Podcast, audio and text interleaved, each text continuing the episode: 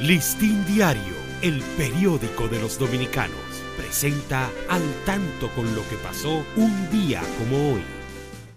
18 de diciembre de 1848, el general Antonio Duvergé, quien desde el sur vigilaba el estado de ánimo de la nación entera, aprovechó el momento de crisis que vivía la isla bajo la ocupación haitiana para lanzar su famosa proclama del 18 de diciembre de 1848, que fue un cartel de desafío contra el presidente haitiano Souluc y una enérgica afirmación del derecho del pueblo dominicano a ser independiente.